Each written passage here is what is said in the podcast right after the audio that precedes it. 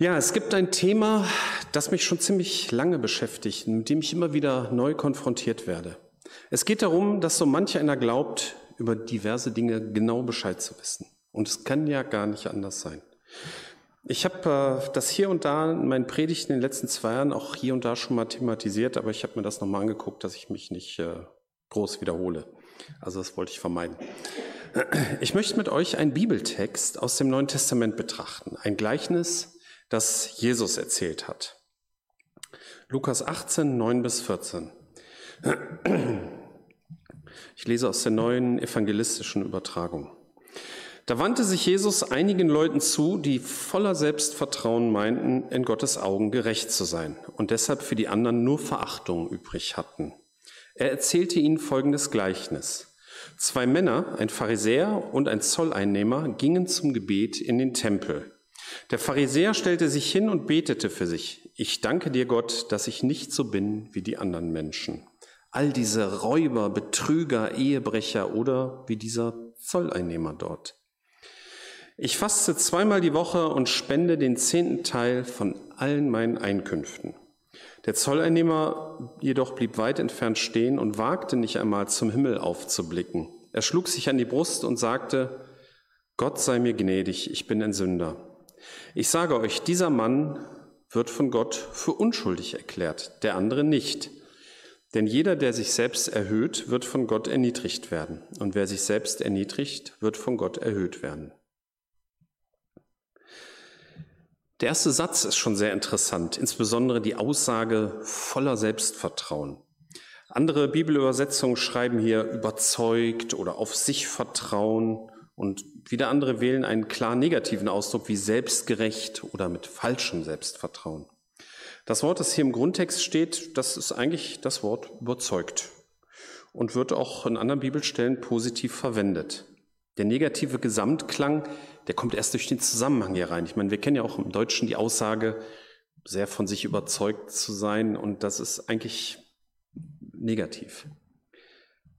Selbstvertrauen ist ein positiver Begriff. Er wird hier negativ, weil sich einige Menschen aus ihrem Selbstvertrauen ein Recht ableiten, auf andere herabzublicken.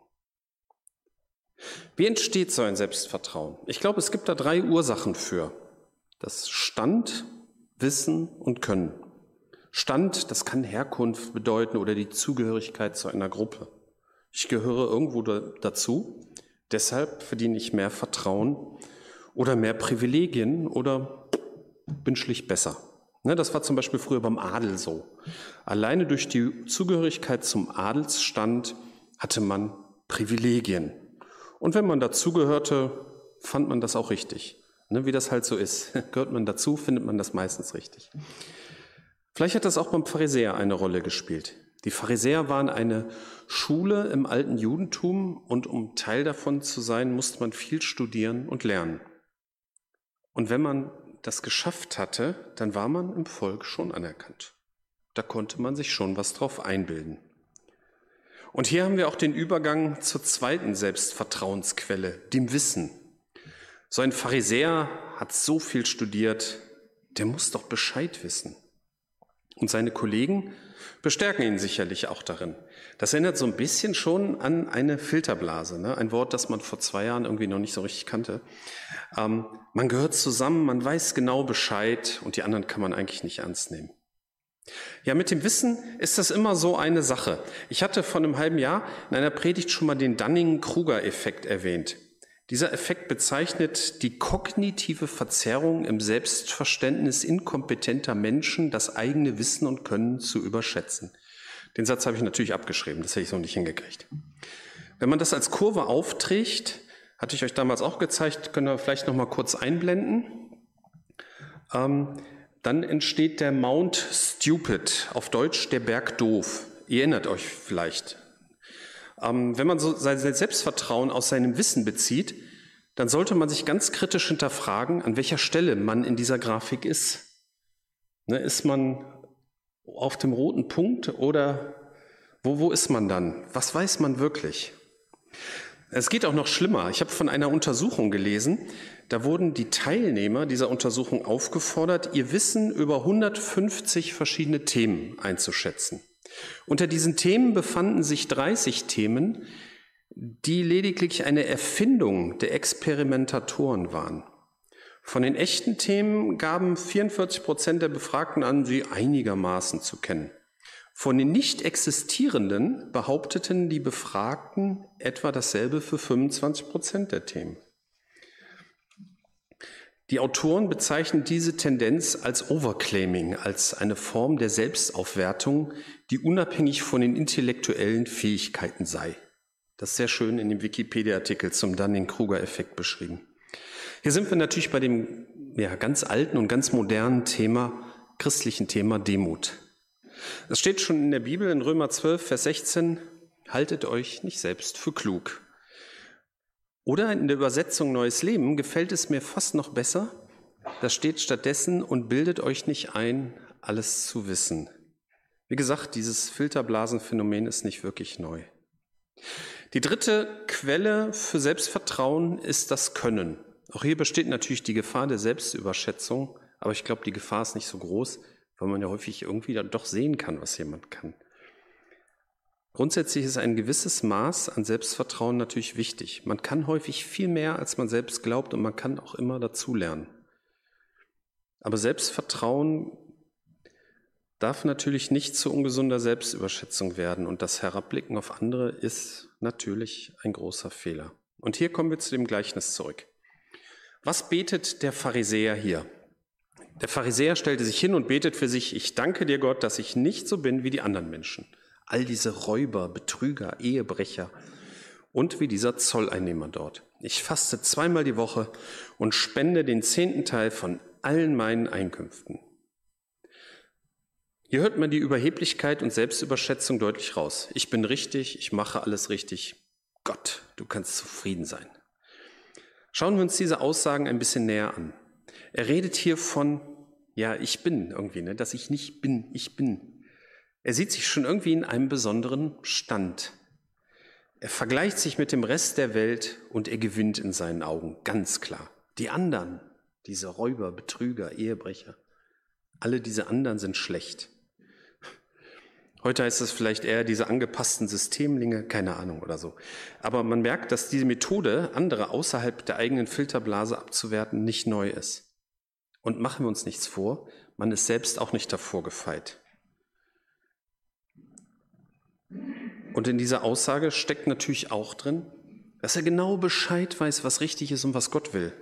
Er braucht Gott gar nicht zu fragen, sondern er kann Einfach dafür danken, dass er richtig ist, dass er alles richtig macht, dass er es weiß und so weiter.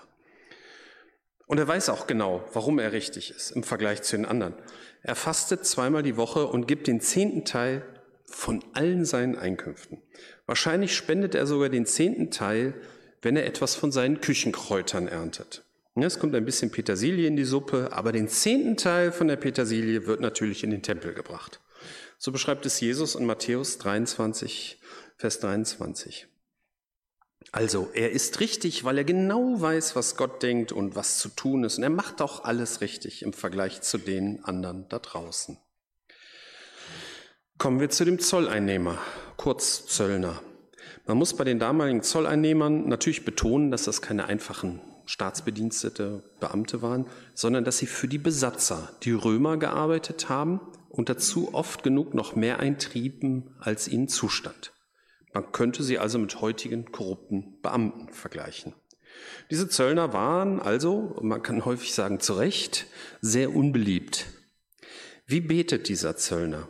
Der Zolleinnehmer jedoch blieb entfernt stehen und wagte nicht einmal zum Himmel aufzublicken. Er schlug sich an die Brust und sagte, Gott sei mir gnädig, ich bin ein Sünder. Er verhandelt nicht, ne? Also, so schlecht bin ich auch nicht. Oder er vergleicht nicht, ja, es gibt Leute, die sind noch viel schlechter als ich, sondern er sieht sich vor Gott ganz unten. Es ist nicht leicht, so von außen zu beurteilen, was jemand so denkt, aber er war sich wahrscheinlich bewusst, dass er in seinem Leben oft genug nicht richtig gehandelt hat, dass er vielleicht irgendwie da, dass er auf einer falschen Spur ist. Wahrscheinlich hat er oft genug zu viel eingetrieben und schämt sich jetzt dafür. Er kann Gott nichts bringen. Es ist irgendwie nichts richtig in seinem Leben so dass ihm nur noch dieses Gebet, Gott sei mir Sünder gnädig, bleibt.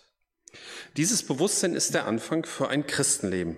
Natürlich. Vor Gott kann ich nichts, bin eigentlich nichts und weiß eigentlich auch nicht, wie es richtig geht. So fängt es an. Und manchmal muss man sich auch als Christ das immer wieder neu bewusst machen, dass ohne Gott nichts geht. Kommen wir nun zu Gottes Urteil. Ich sage euch, dieser Mann, der Zöllner, wurde von Gott für unschuldig erklärt, der andere nicht. Für unschuldig erklärt. Andere Übersetzungen schreiben gerechtfertigt oder auch von Schuld befreit.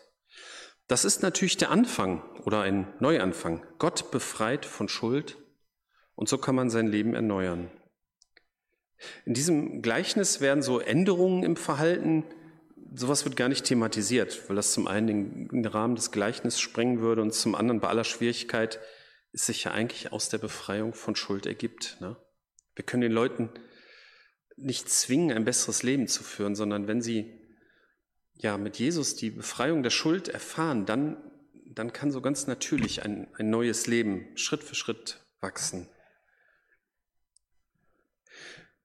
Der Pharisäer, der wird nichts ändern Warum auch? Ist in seinen, in seinen Augen ja alles richtig.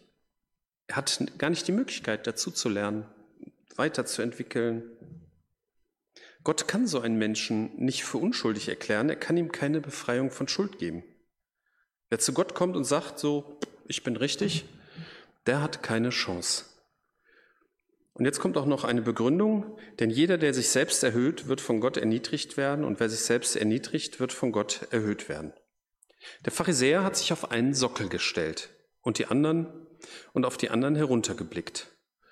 Und um überhaupt zu Gott kommen zu können, muss er irgendwann die schmerzhafte Erkenntnis bekommen, dass er eben nicht alles weiß, dass er eben nicht alles richtig macht. Ja, dass er eigentlich so nicht richtig ist. Und das ist schwer.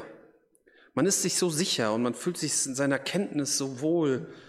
Das kann einen ganz schön erniedrigen, wenn einem die Augen geöffnet werden. Der Zöllner hat erkannt, dass so vieles in seinem Leben nicht stimmt, dass er ganz unten ist. Und nun kann er mit Gott neu beginnen. Und Gott wird mit ihm gehen und ihm helfen.